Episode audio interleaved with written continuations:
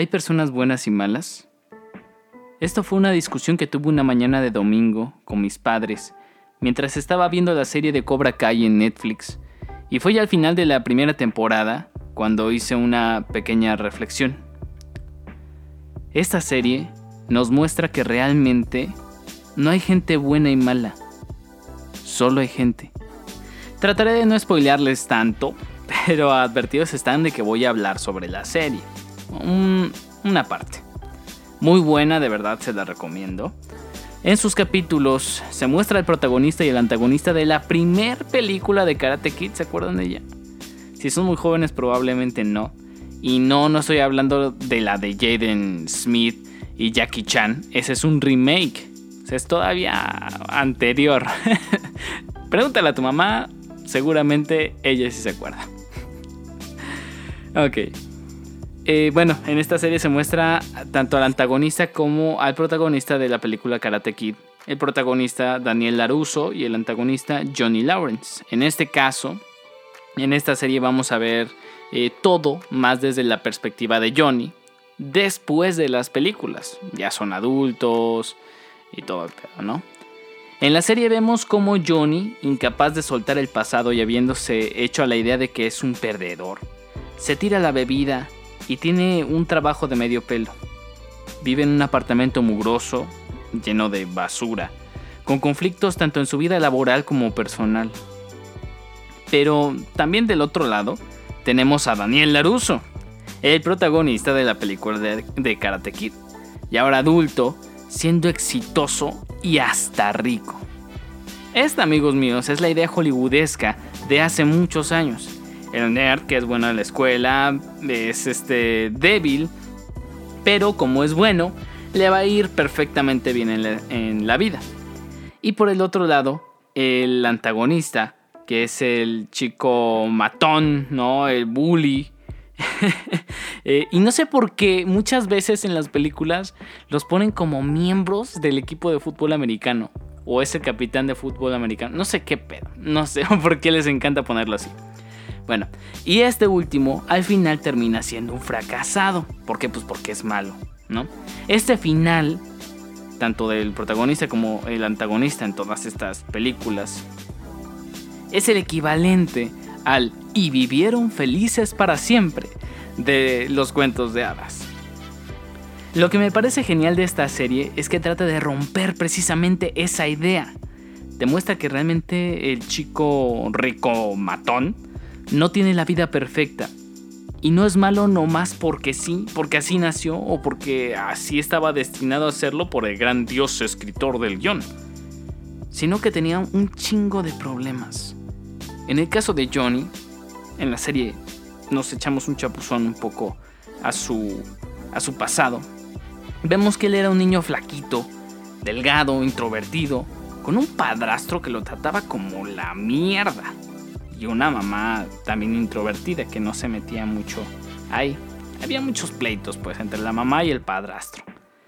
Todo esto hace que este pequeño Johnny quiera entrar al karate, al dojo Cobra Kai, ya que ahí tiene la esperanza de encontrar algo más. ¿No? Este sentido de aceptación, esta familia que le hacía falta. Y casualmente en este dojo pues tienen un sensei que su filosofía es matar prácticamente al oponente. Pero Johnny, por falta de este sentido de aceptación, este hueco que tiene familiar, ¿no? Que viene desde la familia, decide quedarse eh, y tener las clases a pesar de que lo humillan y lo maltratan. Pero ya pertenece, ya pertenece a un grupo. Toma como figura paterna a su sensei, crece y ve que el ser matón le da admiración de sus amigos y poder en la escuela. Es muy importante. Como ven tenemos el factor de la familia, la sociedad y el entorno que propician que él se vuelva un bully. Lo que contrasta con lo que vemos con el protagonista de la película, Daniel Laruso, de la película Karate Kid, él, a pesar de no tener papá, tiene una madre y esta madre lo quería, lo amaba y lo ayudaba en todo lo que hiciera. Claro que hubo una pequeña repulsión, ¿no? Por parte de la madre para con el karate, porque pues a qué mamá le gusta que le den de putazos en la jeta a su hijo, ¿no? No es muy común, por lo menos. Pero tenía una familia unida. Pequeña, pero unida. Luego se encuentra el señor Miyagi que le enseña la filosofía del karate, la cual se basa más en el equilibrio mental y en la paz interior. No le enseña el karate como un deporte o como una forma de defensa personal, sino como una forma de encontrar el balance en su propia vida. En Miyagi encuentra una figura paterna que lo apoya, que lo guía, que le enseña cómo ser mejor, lo que desemboca en que Daniel se vuelva un chico bueno. Regresando a la serie de Netflix, aquí tenemos, aquí vemos cómo Johnny no era malo nomás porque sí. Y también vemos que Daniel puede hacer acciones que no son tan de chico bueno. Llega a ser acciones impulsivas y a veces hasta abusivas contra Johnny, en gran parte porque no sabe cómo dejar el pasado atrás. Y no pude evitar pensar realmente, esto es la vida real, güey. Es como el asaltante eh, que, que solo sabe asaltar porque tenía un hermano mayor o un padre que así le enseñó, que le enseñó que así tenía que ser su vida. O que por falta de esta estructura familiar, ¿no? salió a la calle y ahí fue donde encontró y adoptó a la nueva familia que le enseñó a delinquir, pero que le dio aceptación y un lugar al cual pertenecer. Que a lo mejor si este niño hubiera tenido apoyo familiar que lo impulsara a estudiar, a trabajar honestamente, sería el bueno. O si hubiera encontrado a alguien honesto y de bien en la calle en lugar de a los delincuentes del barrio, también pudiera haber sido el bueno. Creo que clasificar a las personas como buenas o malas es un grandísimo error. Un error que lamentablemente yo cometí hace un tiempo. ¿Y quién no? Siendo sinceros, ¿quién no dijo alguna vez en su vida, ellos son los buenos y aquellos los malos? Todos. Porque así sentimos menos culpa, porque así nos sentimos mejor con nosotros mismos, porque así nos enseñaron que funciona el mundo. Muchas veces nos gusta darle soluciones simples a problemas complicados, como diría el hobbit de Migala. Porque sí, así es más fácil, porque gastamos menos energía y porque es más rápido poder crear un sistema con base en esta ideología, en esta idea. Es más fácil decir, eso se lo merece por malo, algo habrá hecho para merecerlo, o hasta inclusive sentirnos con el derecho de vamos a matarlo por malo. Deja de ser un ser humano y se vuelve una figura sin sentimientos ni pasado. Se vuelve el villano, el enemigo. Definitivamente, es mucho más complicado echarse un chapuzón a la psique del agresor, a la historia del criminal, es mucho más difícil porque podemos llegar a empatizar con él o con ella. Ver una desgarradora historia, querer llorar hasta el más duro corazón.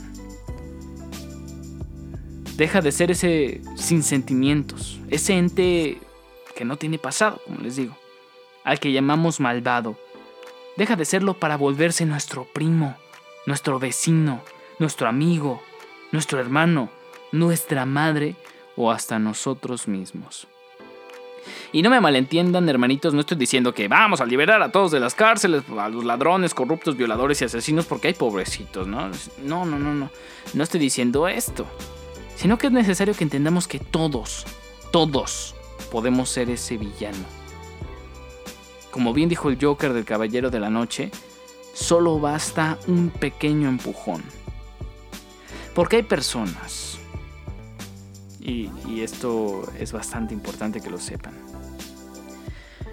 No hay persona más peligrosa que la que se crea totalmente buena.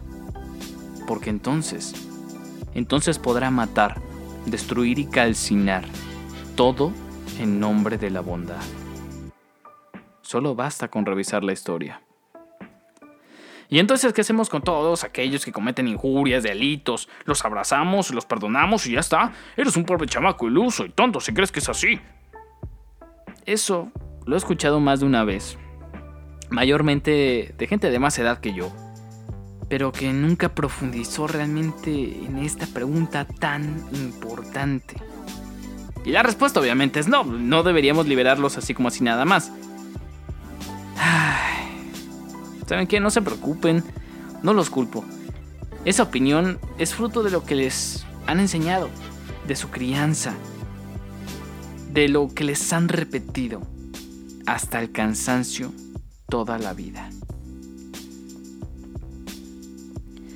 Hay que seguir teniendo policía, obviamente, ejército, leyes, condenas y reclusorios, pero además programas que les ayuden a estas personas a comprender a comprenderse a sí mismas, a entender por qué hicieron lo que hicieron. Y a que vean que hay más opciones, que a pesar de que el sistema, la familia o algún otro factor les falló, ellos tienen el poder de cambiar porque ahora ya lo saben. Ahora son conscientes de su problema y pueden tomar un camino diferente al que la, la vida les había mostrado.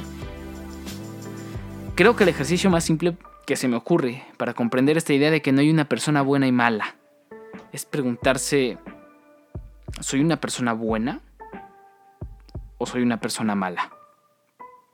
Estoy seguro que la mayoría dirá que es una persona buena, porque a nadie le gusta ser parte de los malos. Pero también estoy seguro de que si le preguntara a todas las personas con las que ha tenido contacto en su vida, más de dos, más de tres, tal vez, dirán que usted es una persona mala. Y por lo menos una dirá que usted es el antagonista en algún punto de su vida. Y entonces usted podrá decir, bueno, si he hecho algunas cosas malas, pero pues tampoco es para tanto, no son cosillas ahí. Yo me porto bien, dono la caridad, voy a la iglesia, no todos los domingos, pago mis impuestos, trabajo honestamente. Y entonces yo le preguntaré, ¿y ya no volvió a hacer cosas malas, nunca en su vida jamás. Esa fue la única ocasión. Y usted me podrá responder, bueno, o sea, sí he hecho algunas otras cosas, pero, pero tenía una razón, tenía una razón. Y además eran cosas chiquitas, ¿no? Poquitas, muy, muy chiquitas. Porque nos encanta minimizar nuestros errores. Además, recuerde que usted fue malo. ¿Y eso qué? Me dirá. Pues que por lo tanto, y bajo su misma lógica de buenos y malos. Una persona mala se puede convertir en una persona buena y también una persona buena en una mala, a veces en un segundo. Y a veces pareciera que van de un lado a otro como un torneo de tenis, como la pelota de un torneo de tenis. Se acaba de dar cuenta que usted lo ha hecho y allí es cuando le explota la cabeza. ¡Pum! Desde mi perspectiva, no hay personas buenas ni malas. Solo personas. Unas tomaron el camino A, otras el B y otras el C. Y así con todas las letras del abecedario y más allá. Porque no solamente hay dos caminos. Porque puede empatizar con parte de la historia del malvado, mas no justificar sus actos. Y así, puedo ayudarle a corregirse realmente desde el núcleo del problema y no desde afuera. Esto es lo grandioso de no cerrarse una clasificación de solamente dos bandos, que podemos crear mecanismos que realmente sirvan para el progreso de la humanidad y no ser tan fácilmente manipulados para caer en el interminable discurso de ellos los malos contra nosotros los buenos. Que aquí entre nos entre nos, este es el favorito de los políticos. ¿O a poco no ha escuchado eso de los de derecha contra los de izquierda, los conservadores contra los liberales, los chairos contra los fifís, los buenos contra los malos? O los malos contra los buenos, donde se quiera acomodar. Bastante familiar, ¿no? Es un discurso que lleva miles de años existiendo y aún seguimos cayendo en él. Porque no hemos comprendido que no existe el bueno y el malo. solamente personas siendo personas. Hubo un señor, hubo un señor con el que no estoy muy de acuerdo con todos sus fans, ni con sus sucursales alrededor del mundo, pero en el que sí coincido bastante en su forma de ser como individuo y bastante con su filosofía. Y creo que comprendió esta idea hace bastante más tiempo atrás, mucho más tiempo atrás.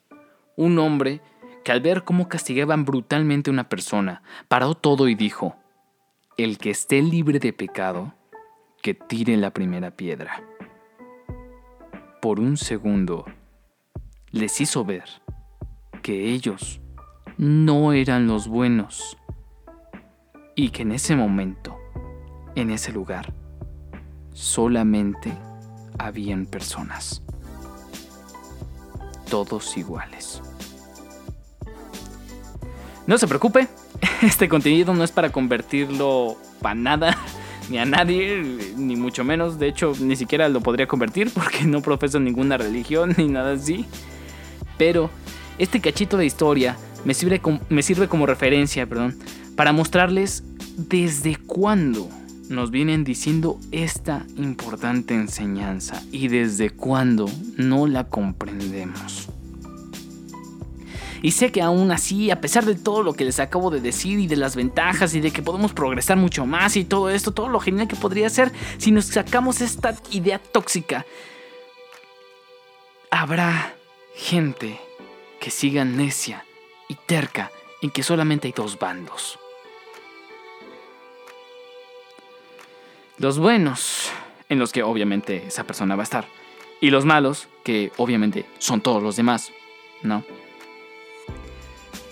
Pero en estos casos también recuerdo otra frase de aquel célebre señor que nació hace unos dos mil años y que clavado a una cruz exclamó, perdónalos porque no saben lo que hacen. Muchas gracias por escuchar y regalarme un cachito de su existencia. Espero que estén bien, muy bien, y nos vemos en otro punto del espacio-tiempo. Adiós.